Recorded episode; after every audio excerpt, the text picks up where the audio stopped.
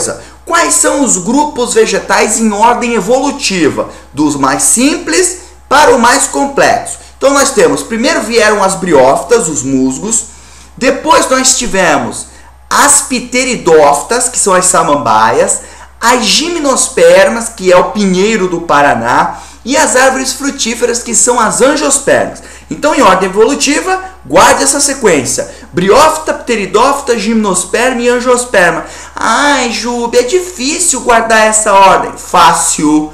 Beijei Pedro gostando de André. Ai, meu Deus, mas eu sou homem. Ei, quer passar no vestibular? Então tu vai beijar Pedro sim, ó. Beijei, começa com B de briófita. Pedro, P de pteridófita.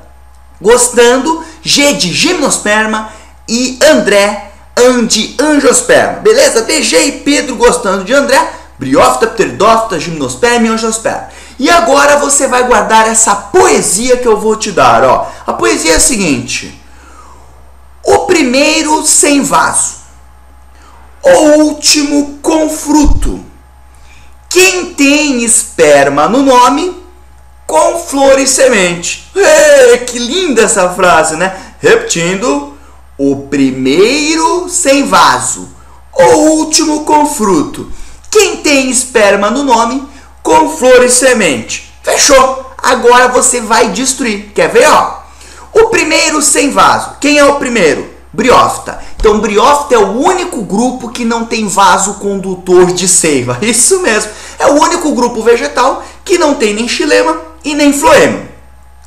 Segunda frase. O último com fruto. Quem é o último que tem? Quem é o último aqui? Angiosperma. Então, angiosperma é o único grupo na botânica que terá fruto. Quem tem esperma no nome, com flor e semente. Vamos lá. Pteridófita. Tem esperma no nome? Não. Então não tem flor nem semente. Agora, ó, angiosperma. Tem esperma no nome? Tem. Então vai ter flor e também vai ter semente. Maravilha? Tenho certeza que com essa bruxaria você vai apavorar nas questões dos vestibulares que comparam